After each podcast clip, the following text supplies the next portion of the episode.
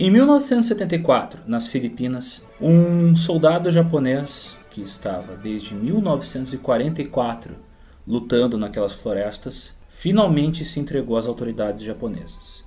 Isso apenas depois que o oficial que ordenou ele entrar naquela floresta veio do Japão e finalmente deu a ordem dele de se entregar. Hiro Onoda foi o último dos soldados japoneses da Segunda Guerra Mundial a ter se entregado. O que faz de uma pessoa entrar num nível de fundamentalismo tão absurdo que ela fica 30 anos mantendo a mesma crença e tentando cumprir com o mesmo objetivo da sua juventude apesar de que o mundo inteiro à volta dela prova o contrário. Hoje no GeoPizza, eu e os Otis vamos debater um assunto, talvez o assunto mais pesado que a gente já debateu até hoje. Assunto gore. Hoje vocês vão entender porque a galera fala não que os japoneses são os nazistas da Ásia, mas que os nazistas são os japoneses da Europa. Hoje a gente vai falar sobre os crimes de guerra japoneses durante e antes da Segunda Guerra Mundial.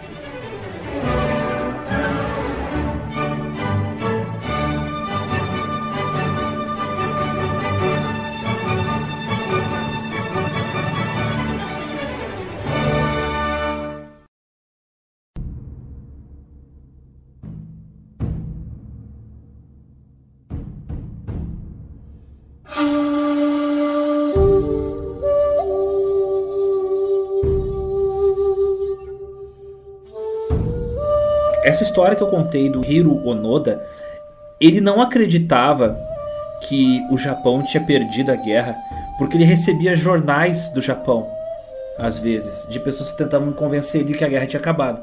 E ele olhava para os jornais e via, obviamente os jornais são falsificados, mas algumas notícias devem ser verdadeiras, porque ele via histórias da vida comum das pessoas comuns do Japão e ele pensava: o Japão não pode ter perdido, porque antes de perder todo mundo ia morrer lutando. Esse cara era o quê? Ele era um soldado. Ficou 30 anos nas florestas das Filipinas lutando. Ele matou 30 pessoas, 30 filipinos ao longo desses 30 anos. Os caras passeando ali, tá ligado? Sim, ele não, ele não. O fundamentalismo dele era tão profundo que ele não era uma exceção.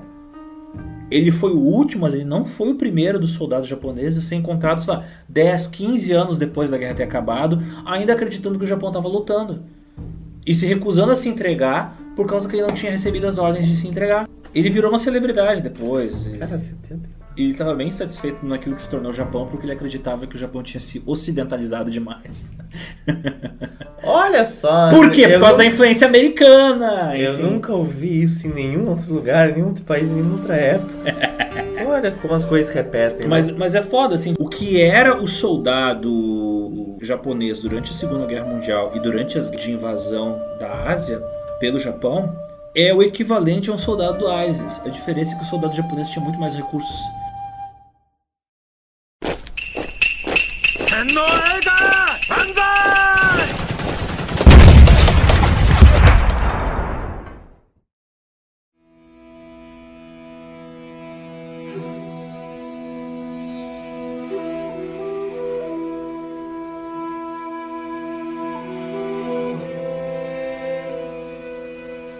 Tem um historiador chamado Charles Johnson. Ele escreveu o seguinte sobre isso.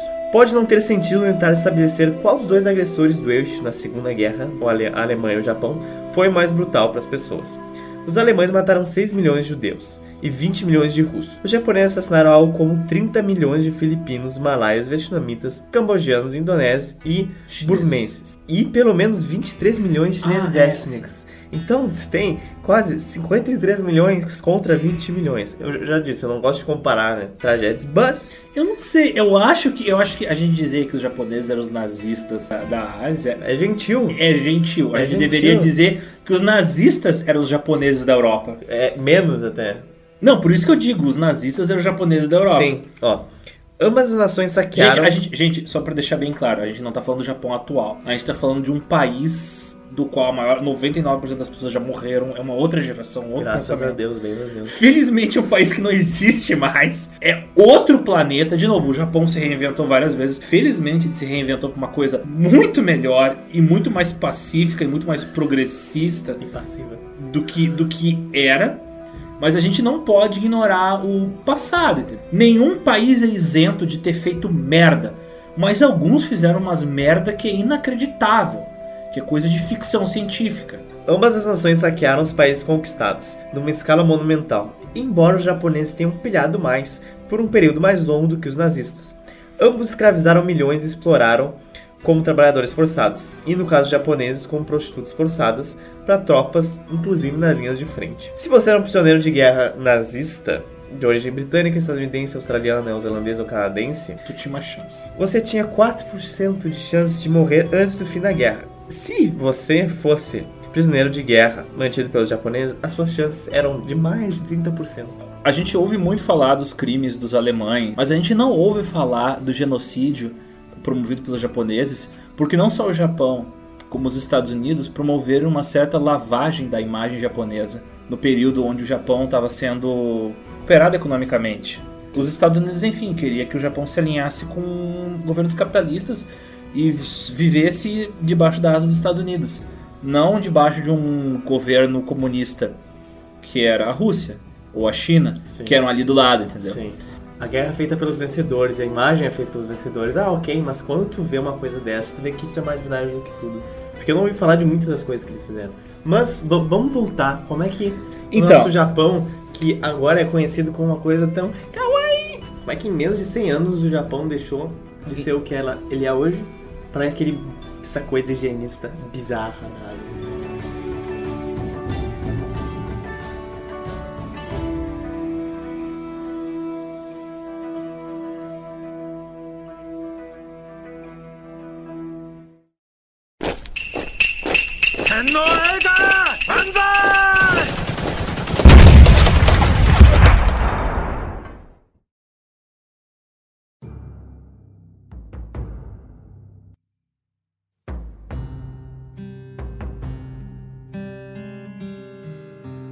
Antes de tudo, que a gente precisa falar? Os samurais. Os samurais foram responsáveis por criar o sistema do shogunato, uma ditadura militar que tinha o imperador como um fantoche. Eles foram os responsáveis por vencer a guerra que colocou o shogunato no poder. O que que era o shogunato? Era um governo imperial controlado pelos samurais, por uma burocracia de sa- samurais, e tinham estados que eram feudos, mas na prática funcionavam como estados, subdivisões né, do, do Japão. Eles tinham suas leis locais, ah, captavam os, os impostos e eles pagavam esses impostos para o shogunato. Era um sistema muito eficiente. Eu diria que talvez um dos melhores países do mundo assim, em termos de higiene de urbanização para se viver no século 17 era o Japão. Mas tu vivia dentro de uma ditadura militar ah, muito semelhante ao que acontece em 19 no livro 1984. O que aconteceu? Em mil, por volta de 1600 o país se fechou e aí começa o período Edo. Os samurais que lutaram nas guerras, que fizeram, viabilizaram a construção desse estado, eles não tinham mais utilidade. Então eles se transformaram em burocratas. Então toda aquela filosofia de honra, a filosofia militar, aquelas ideias de que o dever acima de tudo e a tua vida não vale nada e sacrificar a tua vida em nome do dever, Passou pra caneta. né? passou para caneta, da espada para caneta. Tornaram mais rígidas ainda essa disciplina fanática deles. A melhor comparação, e sem exagero nenhum a gente pode fazer essa comparação, tá? A melhor comparação é como se o Estado Islâmico tivesse controlado um país e transformado num país organizado. Porque era basicamente isso. Não só eles tinham uma polícia, que era literalmente uma polícia do pensamento, que eles prendiam, torturavam, eliminavam as pessoas, como eles expulsaram todos os, Os os europeus, europeus, os estrangeiros. estrangeiros do país. Não são europeus, asiáticos. Asiáticos Japão, que eles consideravam inferiores, por exemplo, aos coreanos, en- enfim. Ainda é um regime totalitário militar, mas não é a Coreia do Norte que, que o Japão veio a se tornar no século XX. Então, o que acontece? O Japão fica fechado, ele fica fechado para o mundo e se mantém um país medieval até 1868. Lá por volta da década de 50 do século XIX, 1850 e alguns trocados, o famoso Matthew Perry, um almirante, dos Estados Unidos, ele chega com um navio, aponta os canhões para um porto e diz: Eu Abre quero. essa porra! Abre essa porta. Eu quero vender meus bagulho! É um- como se um camelô arre- arrebentasse a porta da tua casa. E olha que os Estados Unidos nessa época nem era um grande poder marinho, nem era. Não era os Estados A gente, pra vocês entenderem, os Estados Unidos é os Estados Unidos que a gente conhece hoje, depois da Segunda Guerra Mundial. É, 1850 os trocados é quando abrem os portos. Sim, sim. 1868 é quando começa. em- na década de 50 o Japão se abre. É quando o, o, o Matthew Perry chega lá com o navio com os canhões apontando e dizendo: Ó, quero fazer comércio com vocês. Outros países europeus começam a fazer comércio com o Japão. O Japão se abre. E quando o Japão se abre, a galera da burocracia que era envolvida com o governo se dá conta. Meu Deus, a gente parou no tempo, a gente tá fudido. Abrimos as portas. Porque eles olharam assim, é o equivalente, cara, ao Independence Day, aquele filme Uhum. de invasão alienígena. Pensa assim, ó, tu acha que o teu país é foda, digamos, ah, os Estados Unidos. Aí tu olha pra cima, tem um disco voador de uma, de uma civilização anos-luz à tua frente. Sim. Foi o que aconteceu. O Japão, o governo japonês entrou em desespero. O que aconteceu? A burocracia, a burocracia ah, samurai, o que eles fizeram? Eles instauraram um imperador, agora um imperador que tinha poder de verdade. E começou o que eles chamam de a resta- restauração Meiji, que é o período que aparece naquele anime o Samurai X, que as tradições do Japão antigo começam a morrer e tem a modernização. Isso em que época? Isso dec- início da década de 60, final da década de 50 início da década de 60 do século 19. Ah, tá, beleza. Rola assim, gente que foi em 1900 1855 no Japão, encontrou um país medieval. Voltou 10 anos depois, tem testemunhos disso, de navegantes, marinheiros, coisa e tal. Eles encontraram pessoas com cabelo curto, se vestindo de gravata, terno, usando cartola, pessoas andando de carroça na rua. Caralho. Eles correram. O que aconteceu? Em 10 anos, eles criaram uma moeda nacional moderna, bancos, indústrias, parlamento. Eles mandaram observadores para o mundo inteiro para poder ver que formas de governo funcionavam. E olha que engraçado. Por que eles resolveram manter o imperador? Pra falar Porque, eles, tá tudo porque bem. eles observaram que eles conseguiriam manter a tradição deles, porém modernizar o país se eles copiassem o modelo czarista. Hum, logo acima deles. O que, que era o modelo czarista? Tu tinha a religião, mas o czar era quase como uma divindade. Uhum. Tu tinha um país europeu, modernizado, entre aspas, mas tu tinha um governante que era um semideus. E aí acontece o fenômeno da sociedade adaptando a religião e o seu modo de pensar para incluir essa noção de que o imperador é um deus. Filho do sol. E aí aumenta aqu- aquele fundamentalismo que existia no pensamento ah, militar, começa a invadir também a sociedade. Aquele fundamentalismo que era militar, que se tornou o fundamentalismo da classe governante, agora começa a entrar dentro da sociedade. Porque agora não é uma questão de lealdade ao teu dever, mas é uma lealdade ao representante de Deus na Terra. E agora, cara, o que acontece? Os militares já não devem mais só honrar a nação, eles devem só honrar diretamente o imperador. Hum. Porque ele é o Deus na Terra. Uhum. Então agora, agora engrossa o caldo. Agora engrossa o caldo. Agora que o, Japão viu que existe um mundo lá fora, ele se interessou. Ele ficou. Eles importaram tecnologia de outros países para copiar essa tecnologia e criar a própria indústria. Eles gastaram uma fortuna comprando tecnologia para poder criar uma indústria. Os primeiros trens aparecem nesse período. Caraca, década de 70 do século 19. E acima de tudo, olha o que aconteceu. Eles chamaram consultores militares. Para a área naval, eles chamaram consultores militares ingleses. Cara, tem que ser muito pirado pra ser um inglês. Mas só tem um país aqui no puta que pariu que abriu, que se abriu há 20 anos atrás. Mas aí que tá. Aí, Tá afim? Aí que tá. Pro, pro, pro cara que foi lá ensinar os japoneses, para ele era uma aventura. Porque, ah, vou Talvez lá, a última. vou lá, vou lá, vou, vou viajar para um país diferente, vou conhecer coisas Esse novas. cara era ninguém E vou menos- ensinar algumas coisas para esses caras. Esse- Esses caras provavelmente vão tentar aplicar isso nas canoas furadas deles. O racismo era um fator, foi um fator fundamental para o Japão, em favor do Japão. Sim. Porque as potências ocidentais não viam o Japão como uma ameaça, nem como uma potencial potência militar. Era aquela coisa. E o lá. Japão, na miúda, foi crescendo, foi se informando e ganhou tempo necessário para não ser colonizado e para se desenvolver. Sim. Outra coisa, adivinha da onde eles pegaram consultores militares? Eles fizeram a mesma coisa nos Estados Unidos. Eles pegaram consultores militares pro exército, chamaram gente da Alemanha. Porque no período que a Alemanha se unifica, eles Sim. modernizam o exército deles. Eles melhoram as técnicas que eles aprenderam e criam basicamente o, a, a guerra moderna do, do, do início do século XX, né? Os ingleses são os mais foda na marinha, vamos pedir dicas pra eles. Os ah, alemães são os mais fodas no exército e na metalúrgica e na química, vamos chamar eles para fazer consultoria em relação a isso. Então eles pesquisaram pelo mundo e foram adquirindo conhecimento e aplicando esse conhecimento para modernizar o país deles. E eles pegaram o código do Bushido e transformaram nas, em- e adaptaram para coisas do exército. Entendeu? Então agora não era só a classe burocrática, mas era o exército, o exército formal, o, o, o soldado o pé de pé no barro num país externo, o, o cara que luta na frente, ele tá trabalhando através dos mesmos valores que a galera da administração. Então o que tu tem é que tipo o país vai se modernizando e vai se tornando mais fundamentalista nesse período.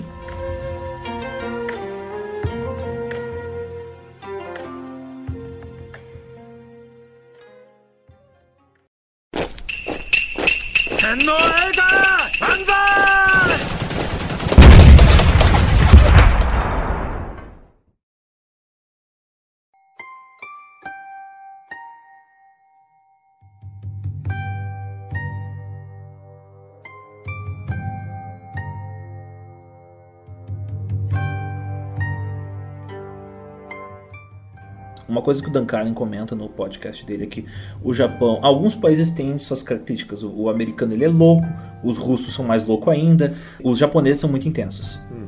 São extremamente intensos. Então, tanto, tanto é que quando eles resolveram criar um país fechadinho, eles fecharam o país. É, e quando eles quiseram se modernizar, eles se modernizaram na marra e ó, na velocidade da luz, entendeu? Porque era aquela coisa, ou tu comia ou tu era comido. Não tinha escapatória. Eles, ah, de todos os países asiáticos, acho que eles e mais dois conseguiram aguentar. Porque eles correram atrás de se defender e se modernizar. Correr da colonização. É, no, no, no- correr no sentido tipo, vamos uh, criar uma defesa dessa colonização europeia. Sim. Porque nem a China, que era uma potência, conseguiu se defender. Cara, no, no, no- no tempo da nossa vida, o Japão foi de um país medieval para um país moderno. E isso é assustador, assim. Pelo finalzinho do século XIX, exatamente pelo motivo que o Japão precisava é, ter uma indústria e por outros motivos um pouquinho racistas, eles começaram a literalmente expandir o império deles. Em uma questão de alguns 30 anos, eles conseguiram expandir para a maioria dos países em que eles faziam fronteira, digamos assim, marítima, a fim de ou expandir o império por uma questão étnica, ou até mesmo por uma questão recursos. Eles precisavam de borracha, eles precisavam de ferro, Minérios. minérios, isso era algo que eles Comida. estavam bem em falta. Se você até vê, hoje em dia, é claro que é uma comparação um pouco de temos de, ter, de uma intervalo de tempo muito grande, mas o Japão é muito pequeno para os recursos que ele precisava. E até hoje em dia, Tóquio é a cap- maior capital do mundo. Né? Tu consegue ver Tóquio de espaço. No final do século XIX, o Japão começou a se expandir e quem se deu muito mal nisso sempre foi, e mas que sim, do mais do que os outros, foi a Coreia. Sempre. A Coreia Sempre. nunca foi realmente um país. A Coreia, na verdade, era um estado que tinha um certo grau de autonomia. Às vezes tinha mais do que os outros. Então, isso é até interessante para futuras coisas que a gente for falar até mesmo da Coreia. Mas é uma história muito complexa. E que a Coreia do Norte não virou a coisa bilolada que é hoje sem nenhum motivo. Tem, tem razões históricas pra essa merda. motivos. Então, assim, se você olhar pra China, Coreia do Norte, essas coisas, é coisa estranha. Por que, que eles ali tão perto do outro são assim? Olha, tem muitos motivos pra ser assim. A China é um deles, mas basicamente todos eles sofreram muito com a colonização. Todos eles tomaram tanto no cu que eles falaram, cara, chega, ninguém mais entra e só fica eu aqui e vai ser a gente construir um lugar melhor. E a Coreia desde sempre teve constantes invasões japonesas. Mas, até o final do século XIX, ela experienciou isso de uma forma assim, ó, intensa. E até mesmo dentro da Coreia, ninguém concordava com nada.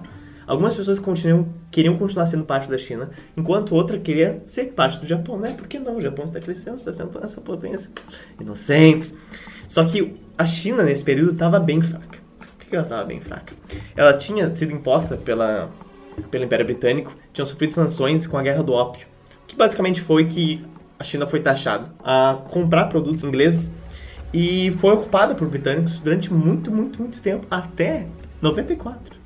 94 foi É, 94 é quando Hong Kong é devolvida a China. à China. Tinha um contrato de leasing de 100 anos de Hong Kong. Tinha, tinha. Quando eles ocuparam Hong Kong, falaram, ah, daqui a 100 anos a gente devolve, assim. Foi em 1894 que a China, Isso. tipo, ah, toma essa merda aí, fica É, pra ti. é. Emprestado por 100 anos. Sem sacanagem, era uma porra de um contrato de 100 anos essa merda. Assim, E ele inspirou. Incrível. E provavelmente pensaram, não, a gente vai renovar e não sei o Mas quê, olha que né? engraçado, é por isso, é por isso que a gente tem tanto filme ah, bom feito em Hong Kong na década de 80 e 90, tá ligado? Por É. causa que Hong Kong era bem mais desenvolvida que. Sim, que O, por, por exemplo, hoje o melhor cinema policial asiático é o da Coreia, né? Mas nos anos 80, o melhor cinema asiático policial não era do Japão, não era da China, era de Hong Kong. E até hoje Hong Kong tenta resistir, digamos assim, ao domínio da China. É, eles gostam do modo de Isso vida é um deles. tema bem polêmico. bem e tenso, bem a gente vai ver se desenvolver nossas vidas algo bizarro lá. Eu acho, que, eu acho que vai rolar aquela fagocitose, assim. O Hong Kong vai acho. ser inevitavelmente triste e inevitavelmente absorvida. E quem mora lá vai perder as liberdades que tem hoje em dia. Enfim, esse, eu vou Esse- assunto. esse é outro Mas assunto. é um assunto muito bom. Mas digamos assim, a China estava sem opção e estava sem, sem capacidade de anexar a Coreia e manter e além do mais conseguir competir com o próprio Japão. E nessa época mesmo existiam até algumas charges dizendo que a grande China tinha perdido para o pequeno samurai do Japão. Tinha né, cartoonizados assim um grande chinês assim derrotado com um mini um samuraizinho assim. pá. Depois de um conflito com a Coreia, a Coreia se tornou nada mais do que uma zona de ocupação, assim, lá por 1870 já, 1880, entre 70 e 80. Tu começa a ter realmente tropas lá, japonesas, vivendo e obrigando um estilo de vida japonês. E aí que começa um pouquinho do que a gente vai falar. Não era, não era exatamente uma guerra, mas um pouco dos diversos crimes que o Japão ia cometer durante Os o próximo quase século. Os primeiros muitos e muitos e muitos e muitos e muitos crimes de guerra que eles iam cometer.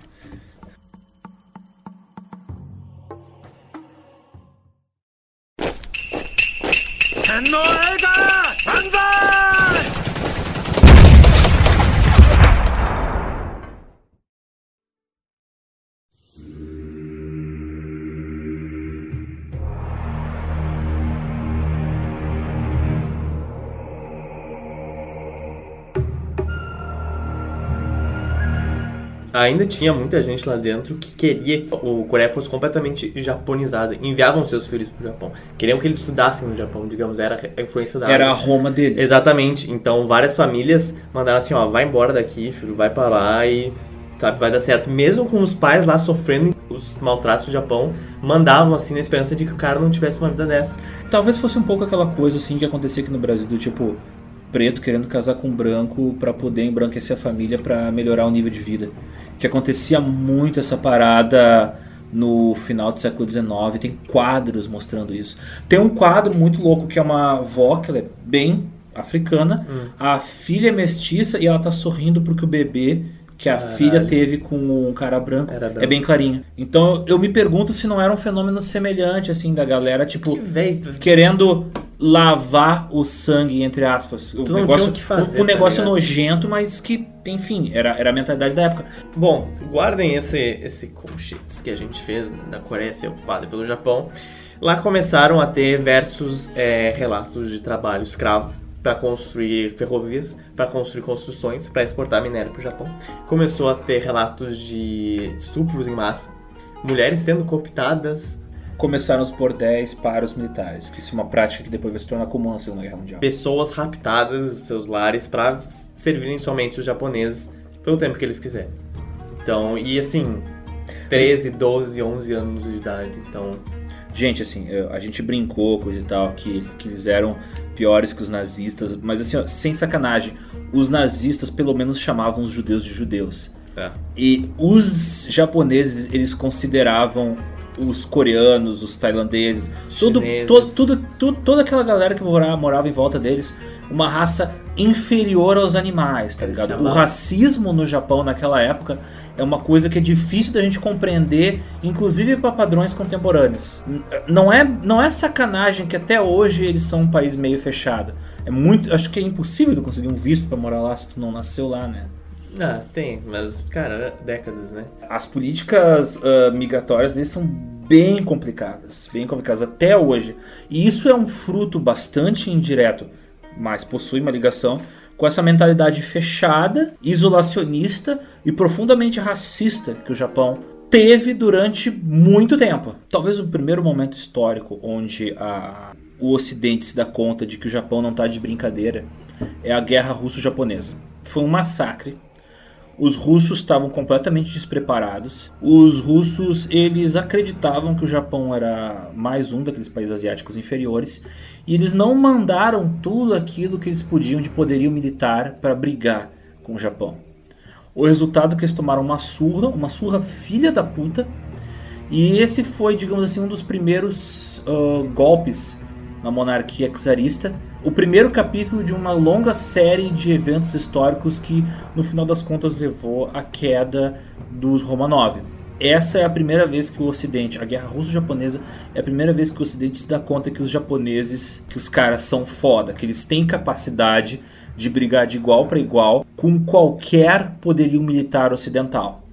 Pensa assim, ó, os caras tinham passado os últimos 50 anos correndo atrás de modernizar o país. Eles chegaram a um ponto onde eles estavam pau a pau, por exemplo, com os Estados Unidos nesse período. Em termos tecnológicos, Caralho. em termos de indústria, em termos de ciência. Porque eles correram atrás do conhecimento que eles precisavam para poder desenvolver o país deles. Sim. Não é a primeira vez nem a última que eles vão fazer isso. Cara, assim, ó, foi muito feio, foi muito humilhante para a Rússia essa derrota. Agora que ele conseguiu uma vitória sobre a Rússia, tentou constantemente pegar outras áreas que foram renegadas por ele, principalmente a Sibéria. E assim sendo, depois da Grande Depressão que teve no século XX, 1929, Grande Depressão. Muito do comércio mundial foi cortado, muitos dos materiais sofreram escassez. Alguns países estavam se fechando, grandes exportadores estavam se fechando. E de uma forma ou outra o Japão foi afetado por isso. Então, se ninguém exportava para o Japão, o Japão teria que ir atrás das coisas dele, colher as coisas dele. Com um corte de suprimentos e de comércio mundial, o Japão foram grandes afetados pela falta de minérios, pela falta de equipamentos, pelas faltas de recursos que eles teriam ter para desenvolver o império deles. E aí começam a se intensificar os grandes registros de trabalho escravo. E lembra que a Coreia está desde aquela época, desde o finalzinho do século XIX, on hold, on hold. Então tu está desde então, tu já tem uma geração inteira crescendo numa colonização. Então o fato do Japão estar tá conquistando outras áreas. Era a expansão de algo que eles já estavam acostumados. É, só que a forma como isso se deu foi de uma forma até mesmo contraproducente com a própria necessidade do Japão. Tu tem, tu, tem, tu tem casos onde a crueldade do exército. Vai além da necessidade. Vai além da, vai além da capacidade de, de dos oficiais absorverem aquilo que está acontecendo. É, é. Tipo, de novo eu falo, é, é, não é exagerar chamar o Japão dessa época de um estado religioso fundamentalista. Sim. Porque a religião deles era a, aquela servitude ao imperador é, e a noção de que eles eram a raça superior. É. Continuando aquilo que os outros falou da questão da honra. Assim, a gente. Uh, insistindo nesse ponto sempre, sempre, sempre, sempre. Acho que a gente está se pedindo desculpas por chamar o Japão de um lugar horrível. Mas ele era. Desculpa, a culpa não é minha. Eles eram, eles eram piores que os nazistas em alguns casos. E isso te faz pensar assim, ó. Eles eram uma sociedade de fanáticos Uh, uh, muito semelhante ao que é a Coreia do Norte hoje, Sim. só que com mais recursos. Sim. E eram e, e, como diz assim, ó, 100 milhões de almas morrendo por honra. Era isso que eles falavam, tipo. Quando tu vê alguém como eles são, de uma maneira tão diferente fazer as coisas, de maneira tão focada, tu vê pelos índices de suicídio lá, tu vê pelas formas como eles trabalham. O isolamento geográfico criou uma sociedade onde eles só se relacionam entre eles. Não, não só isso, mas eles foram reprimidos também tão na pós-guerra, tão forte. Cara, pensa na repressão mas eu te falei, durante, durante, durante aquele período histórico onde o país esteve fechado, o país esteve fechado. Sim. Era um Estado orwelliano, era uma repressão, inclusive, de pensamento. Sim, Aí sim. essa censura e essa repressão de pensamento não muda. O Japão se abriu para o comércio tecnologicamente, não significa que abriu a cabeça das pessoas. Não, sim, mas eu quero dizer depois da guerra. Eles se abriram comercial e tecnologicamente, mas não se abriram uh, psicologicamente e culturalmente. Mas para chegar depois da guerra, falar agora vocês vão produzir TV agora vocês vão produzir moto, agora vocês vão produzir anime. Mas aí é que. Aí... Quanto teve que ser reprimido em cima deles assim? Mas é que tá. Quando termina a guerra, eles ainda são um país. Eles nunca foram um país com uma classe média. Oh, assim. Sempre Sim. teve gente muito pobre, gente muito rica essa classe média japonesa que a gente vê, que é a maioria das pessoas lá, uhum. isso é um fenômeno da década de 50 para cá. Era um país de miseráveis, com muita riqueza, com muitas elites, mas era um país de miseráveis. Não diferente, não diferente de vários outros países em desenvolvimento que existiram e existem. Essa mesma mentalidade deles de tentar fazer o máximo possível, no mínimo de tempo possível, da melhor maneira possível, essa era muito ruim, mas também foi muito boa. Porque o que é o Japão em 40 e pega o que é o Japão em 50 e é dois planetas diferentes. Diferentes, muito.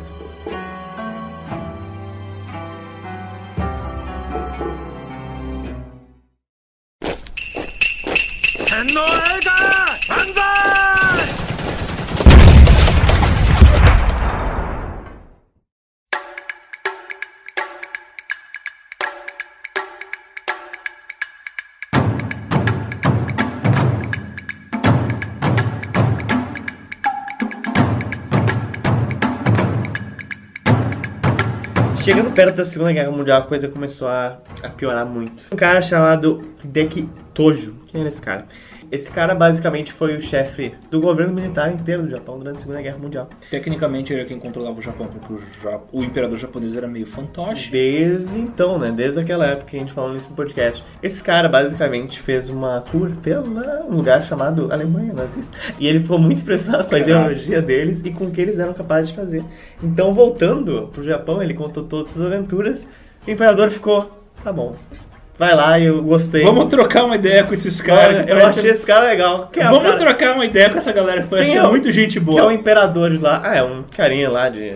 faz uns sinais estranhos com a mão de mostarda. Então, É que o Hirohito era um cara sensível e artístico. né, Hirohito. E o Hitler era um artista frustrado. Então eram duas pessoas com as suas sensibilidades artísticas Muito aguçado. e apreciação pelas artes. Então eles tinham um papo para poder trocar Uhum. entre uma xícara de chá Dá e um pelo- genocídio e pelo outro. telegrama deles. No fim da década de 30, o militarismo do Japão começou a realmente se estender para toda a sociedade civil. E aí que a Alemanha nazista se tornou uma grande influência, e foi aí que surgiu o Kempetai. Com o Kempetai, o Japão começa a expandir realmente seus domínios coloniais para um lugar chamado China, um lugar chamado Manchúria. Mais, né? Mas Manchúria é exatamente o lugar onde a Coreia se conecta com a China. Então, se eles já tinham a Coreia inteira, né? vai além. Vai além. A Manchúria nunca foi uma área muito habitada, até porque ela era uma área um pouco isolada e grande parte da população da China sempre se concentrou, ainda se concentra, Nos litorais. é, nos litorais, principalmente no litoral leste. Passou da segunda metade da década de 30, o Japão entra numa trip de ácido e ele começa a Eles perdem o controle da ganância deles. Pois. So- A, a ganância deles sobe, eu diria, vai acima da capacidade deles de, de, de controlar, de controlar. de controlar eles mesmos, não só Eles não tinham gente para controlar aquele território. Em 37 começa uma das primeiras e das mais marcantes ocupações japonesas. Beijing, obviamente, não era a capital da China, Pequim não era capital da China, Xangai não era a capital da China, a capital da China era Nanquim, que inclusive é da onde veio a palavra Nanquim da Sim. caneta, eu não sabia disso, eu fui pesquisar e fiquei chocado.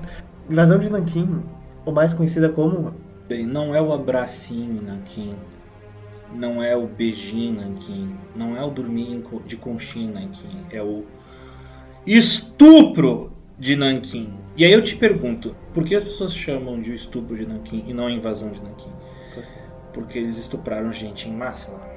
Se eu descrevesse o inferno, não ia conseguir fazer ele ficar parecido com isso aqui. Existem eventos históricos que são basicamente filmes de terror da vida real. E isso aqui é isso. Em agosto de 1937, seis semanas durou essa treta. 300 mil mortos, talvez mais. O Japão queria esses recursos chineses. Eles invadiram Xangai. A luta foi foda, mas eles conseguiram tomar conta da cidade. Soldados chineses e oficiais do governo e uma porcentagem da população foge para Nanquim.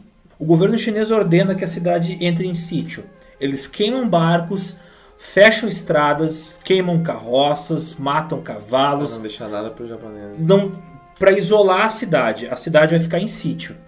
Rola uma batalha fodida, mas os japoneses conseguem conquistar a cidade. Alguns soldados chineses acabam inclusive matando civis para poder roubar as roupas dos civis para poder fugir, Caralho. porque porque se eles sobrevivessem, dado o fato de que é, o que os japoneses consideravam os chineses uma raça inferior e que os japoneses não eles consideravam uma coisa desonrada tu ser um prisioneiro, se esses soldados chineses fossem presos pelos japoneses, eles não iam ficar presos em um campo de concentração. Eles iam sofrer pior forma de execução que tu possa imaginar. Digo isso porque nessa época, para vocês terem um exemplo, do- o primeiro exemplo das atrocidades que aconteceram em Nanquim, existiam essa história é famosa. Existiam dois oficiais que eles entraram numa competição de que eles iam Cara, tentar matar é- é- é, eles estavam competindo para ver quem é que matava primeiro 100 pessoas, mas não na bala, utilizando a baioneta ou a espada. E quando eles ultrapassaram o número 100, eles aumentaram a competição para 150. Para ter uma ideia, essa competição ficou tão famosa, o rank deles era publicado de, tipo semanalmente em jornais em japoneses. Tóquio. Os caras ficaram famosos. Dois oficiais japoneses, Toshiaki Mukai e Tsuyoni Noda, numa competição para determinar quem conseguia matar, né, primeiro 100 pessoas e nesse caso era uma espada. A manchete dizia: Recorde incrível no curso para bater 100 pessoas. Mukai conseguiu 106 e Noda 105, ambos segundos tenentes. E agora eles fazem uma rodada extra. 3 de dezembro de 1937. Essa, essa, essa é o que o pessoal chama da Segunda Guerra Sino-Japonesa.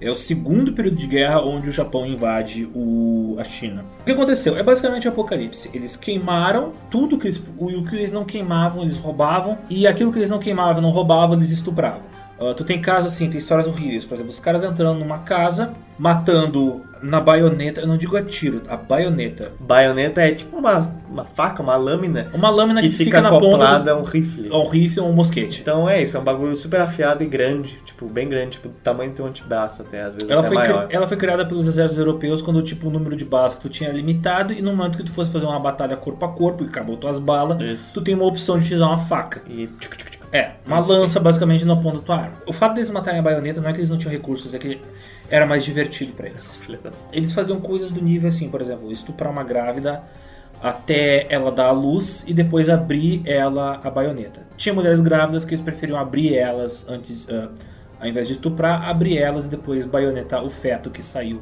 da barriga aberta. Eu não tô exagerando, isso é verdade, gente. E isso não é tipo uma vez, é tipo uma coisa, uma ocorrência comum. Existe um relato de um ocidental que estava lá, se não me engano era um padre ou um missionário católico, ele contando que de dia, de manhã, de tarde, de noite, durante 24 horas ele assistia pessoas sendo mulheres no caso sendo arrancadas das suas casas para serem estupradas por gangues de soldados o tempo todo todo dia toda semana o mês inteiro os, os soldados os solda- É. soldados japoneses forçando pais a estuprar as filhas e filhos a estuprar as mães Cara, e isso foi antes da, da, da Segunda Guerra começar. Isso é sabe? 37, Então, 77. cara, no finalzinho de 37, tu já via assim, serenidade que os caras já tinham, já foi pro espaço, sabe? Então, tu já não pode esperar muita coisa a partir daí. Então, tinha todo tipo de coisa, até tocar fogo nas pessoas, até enterrar pessoas vivas também. amarrar assim, pessoas, baionetar elas depois pôr fogo nelas, nelas vivas. Quando depois de estuprar as mulheres, eles enfiavam garrafas e quebravam dentro delas, tá ligado? Tipo, né? Cara, tem foto disso. tem foto disso, tem foto disso. tem Assim, foto disso. se, tu, se tu quiser procurar, se tu quiser ler sobre isso, cara, pega um dia que tu não tá. Pega um dia que tu tá bem. Não Porque se bem. tu tiver mal, vai piorar teu Não dia. tão bem, porque daí tu vai estragar teu dia completamente. Aquele dia que não vai fazer Nada, nada. vou fazer um miojo e assistir um anime e ver atrocidades japonesas. É Isso, e aí tu vai lá e né, pesquisa estupro de Nanquim e tu começa a ver as fotos, cara. Tipo. Cara, década de 40 quase, as fotos já eram bem nítidas, então assim, é top quality que tu vai ver.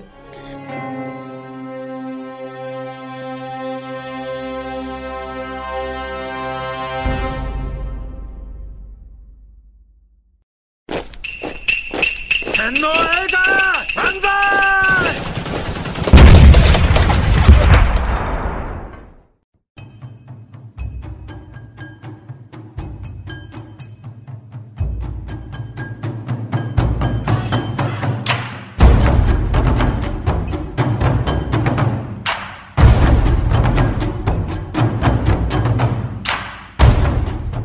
ter uma noção, eles tinham trombetas que de- elas, elas emitiam um som e esse som era a ordem pra matar todos os chineses da região. E isso que eu tô falando pra vocês é o, o que aconteceu com as mulheres. O que aconteceu com os homens, vocês não... extermínio na rua, assim, é puxar a pessoa da pra rua, baionetar ou, ou atirar ou cortar a cabeça ou queimar vivo ou enterrar vivo, como os outros falou.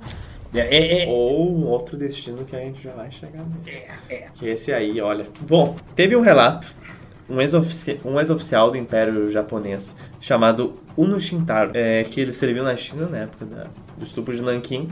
Depois da Segunda Guerra, quando ele foi julgado, ele falou o seguinte: O principal modo de obter informações era interrogando prisioneiros. A tortura era uma necessidade inevitável. Assassinar e enterrar era uma sequência natural. E a gente fazia isso para não ser descoberto. Eu acreditava e agia assim porque estava convencido que a gente estava cumprindo o nosso dever. Cumprindo o nosso dever como instruído por nossos chefes. Fazíamos pelo bem do nosso país e também por nossas obrigações aos nossos ancestrais. No campo de batalha, nunca consideramos realmente os chineses como seres humanos. Quando você está vencendo, os perdedores realmente parecem miseráveis. Concluímos que a raça Yamato, isso é, né, eles, Os eram, japoneses. eram superiores. Até hoje tu tem valas onde as pessoas não têm não tem uma noção muito específica de quantas pessoas estão enterradas. É feito um cálculo. Ah, um corpo humano ocupa tantos metros quadrados. Tu tem tantos corpos humanos por metro quadrado. Essa vala tem X metros quadrados, então deve ter tantos corpos nessa vala. Então por isso que a estimativa é por volta de 300 mil pessoas, mas pode ser bem mais que isso. Porque assim, tu tem que levar em conta também que muita gente não era registrada, muita gente não tinha documento. Sim. Não, provavelmente a maior parte das pessoas não tinha uma carteira de identidade. Então, comprovar que essas pessoas existiram, ainda mais que muita gente não deixou descendentes, então tu não tem relatos tipo, ah, perdi minha mãe, perdi toda a minha família. Então, os números são bem imprecisos. É inegável, assim, tipo, eles apagaram uma cidade do mapa. E, e o, que é, o que é mais revoltante ainda, olhando de uma perspectiva contemporânea, é que assim como tu tem gente que nega o Holocausto, tu tem japoneses ultranacionalistas uh, ultranacionalistas japoneses que glorificam esse período de glória e de conquistas japonesas. Cara, é impressionante. É, tem gente que glorifica esse período e eles negam o Holocausto, porque não tem outro nome, o Holocausto chinês. É absurdo assim, tu, é, é, põe no chinelo assim os números dos nazistas. Assim como os nazistas queriam, por exemplo, limpar a Europa de eslavos, principalmente ali a Europa pobre, os países como Polônia, Ucrânia, Moldávia, e transformar essa região num campo onde eles iam produzir os alimentos que iam alimentar uh, a raça ariana, e eles iam povoar, primeiro fazer limpeza étnica desses países e depois povoar eles com alemães. A longo prazo, é certo dizer que o plano do Japão era eliminar o máximo possível, se não todos as raças que eles consideravam inferiores e ocupar aqueles territórios com japoneses. Não é muito distante, como a gente já falou, o pensamento japonês daquele período do pensamento nazista. Lembra que quando a gente estava falando na Coreia, a gente falou dessas mulheres que eram obrigadas a trabalhar em bordéis só para os militares. Então, obviamente, a coisa se manteve desde então, a coisa aumentou desde então. Elas até recebiam nomes que eram chamadas mulheres de conforto, traduzindo é, exatamente do, todas as mulheres não eram japonesas, obviamente elas eram chinesas, elas eram coreanas. Põe-se que mais de 200 mil mulheres chinesas de outras etnias, como também filipinas. Eles pegavam muitas coreanas, porque, Tailandesas. Por, por causa que as coreanas eram mais parecidas, com, os os japoneses. É, mas igual, tinha, tinha muita gente de todas as etnias, aqui beirando os anos 40, os anos 50, e até hoje você tem descendentes.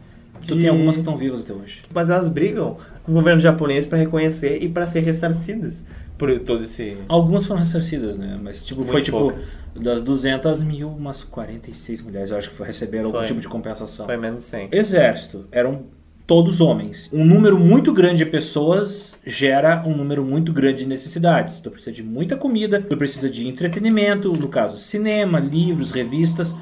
Então, para eles era natural que eles mantivessem esses bordéis 24 horas por dia.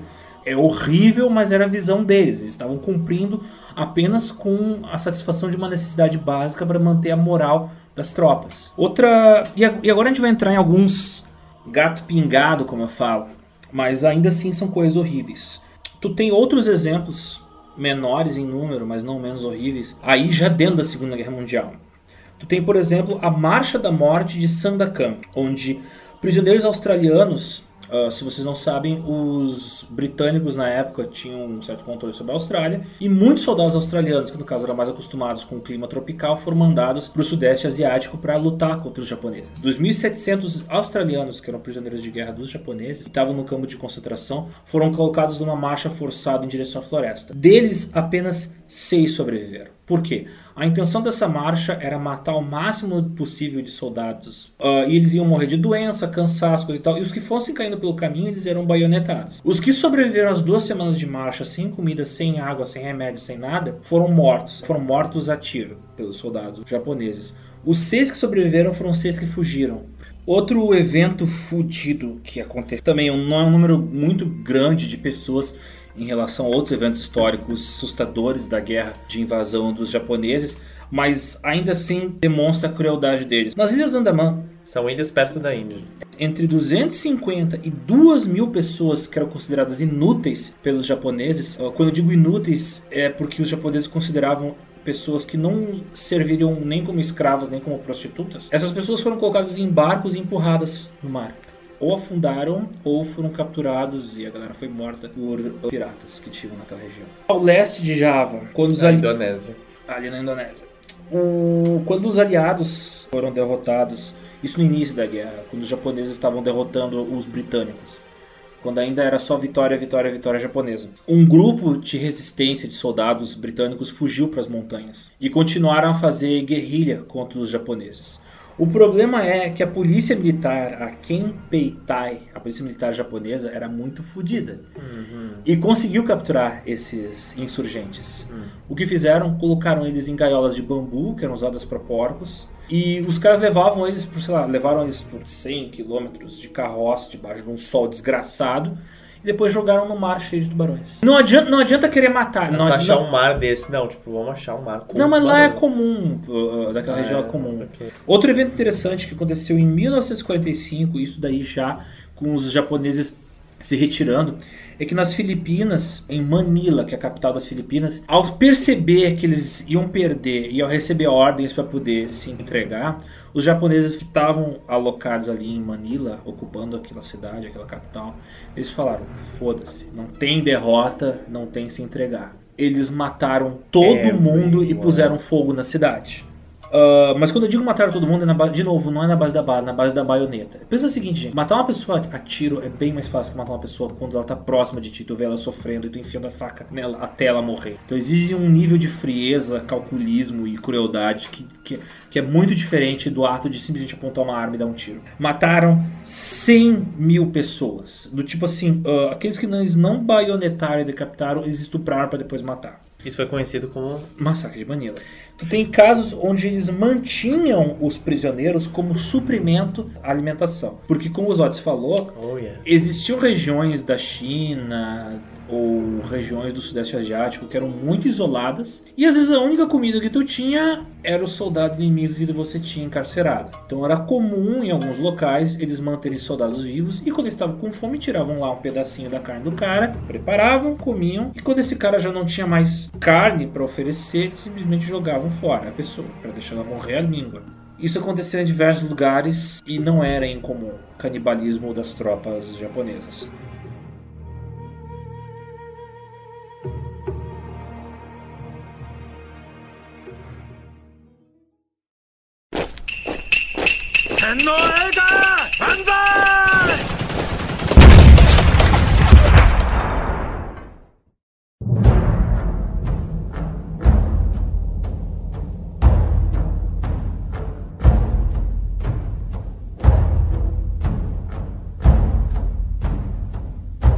Andamento da guerra, a coisa ficou um pouco mais complicada de manter suprimentos, principalmente porque os japoneses começaram a se expandir em todas as regiões possíveis.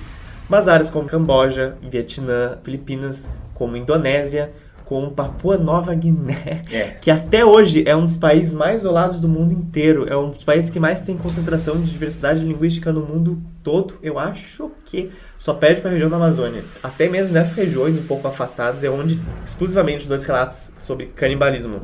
Um deles é um relato de um soldado indiano, o Havjin Shangjinram, em 41, ele disse o seguinte: O Kampetai decapitou um piloto. Eu assisti tudo escondido por trás de uma árvore e vi os japoneses cortarem a carne de seus braços, pernas, coxas e nádegas e levarem para seu quartel. Cortaram tudo em pequenos pedaços e mais tarde fritaram.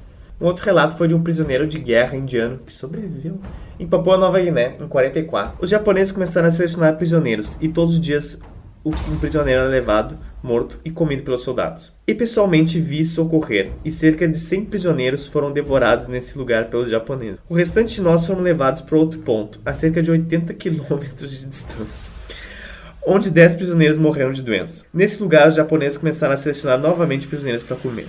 Aqueles escolhidos eram levados para uma cabana onde a carne era cortada de seus corpos, ainda com vida, e eram depois atirados em uma vala, onde acabavam morrendo. Assim, tu tá desmembrado. Como é que tu vai sobreviver isso?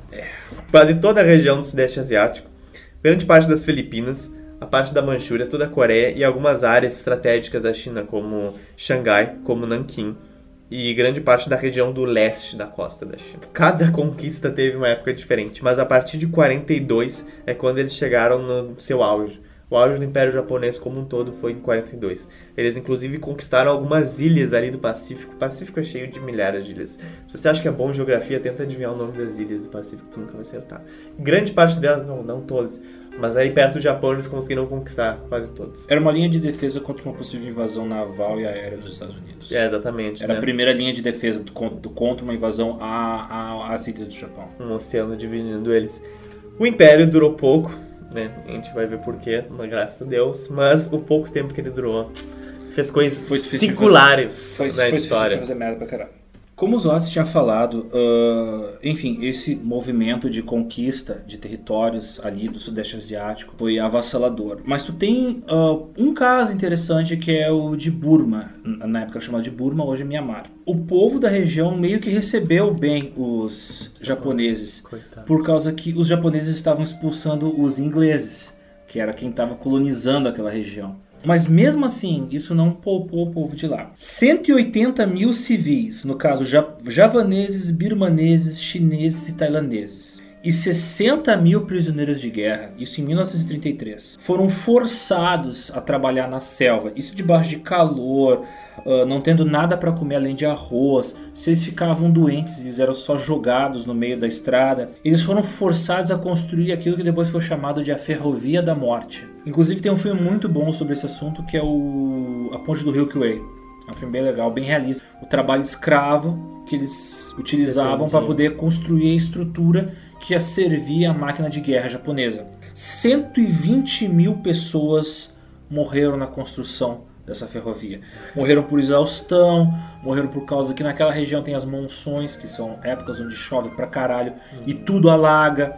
Morreram por causa de doenças como, por exemplo, febre amarela, porque aquela selva é cheia de mosquito.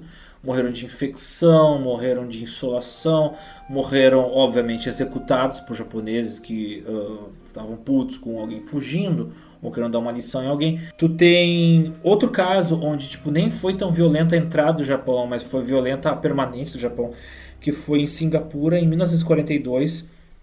Os japoneses ocuparam e a polícia secreta do Japão, ela estava muito paranoica porque eles tinham medo de possíveis dissidentes querendo fazer ah, bagunça e criar insatisfação entre a população que, foi, que teve o país invadido.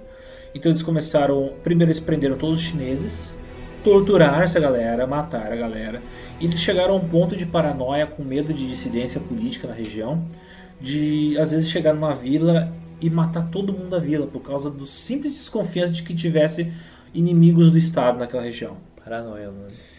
Na- também nas Filipinas eles tinham o campo de Palawan, eh, 150 presos americanos, eram soldados americanos. Isso também já mais pro final da guerra. Os japoneses prenderam eles dentro de uma casa, de uma construção feita de madeira e puseram fogo no edifício. Entre 30 e 40 deles escaparam e conseguiram fugir para o mar. Os japoneses atiraram nesses caras. Desses 30 ou 40 sobrevi- que, que conseguiram fugir para o mar, apenas 12 sobreviveram. Um deles, inclusive, foi mordido na perna por um tubarão. É, não, a- a- não só os japoneses eram fudidos, como aquela região, a natureza não tem piedade de. Claro. Porque tem tigres na floresta, tem, a floresta tem, é, é uma selva desgraçada que não tem nada para comer e só tem mato, E mosquito. é mosquito. E ah, japonês. E, e japonês. Ah, então é foda.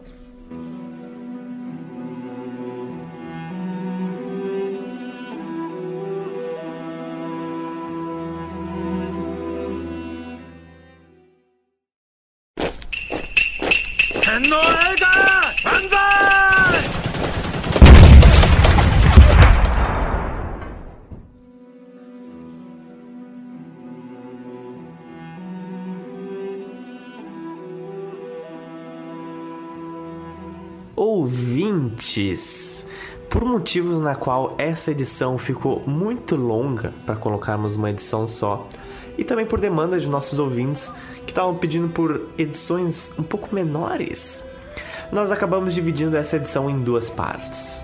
Então, por enquanto, você fica com esta este pedaço de pizza asiático e terrível, porque semana que vem você vai receber o outro pedaço de pizza dos crimes de guerra do Japão Imperial. Se você acha que viu muitas atrocidades nessa edição, prepare-se para a próxima. A segunda parte lançaremos na próxima semana. Então acalma o coração que não vai ter que esperar duas semanas. O nosso chamando na tele, o nosso cardápio na semana, o recado dos nossos ouvintes e as nossas dicas culturais estarão todas na próxima edição. Então nos vemos na semana que vem e até lá!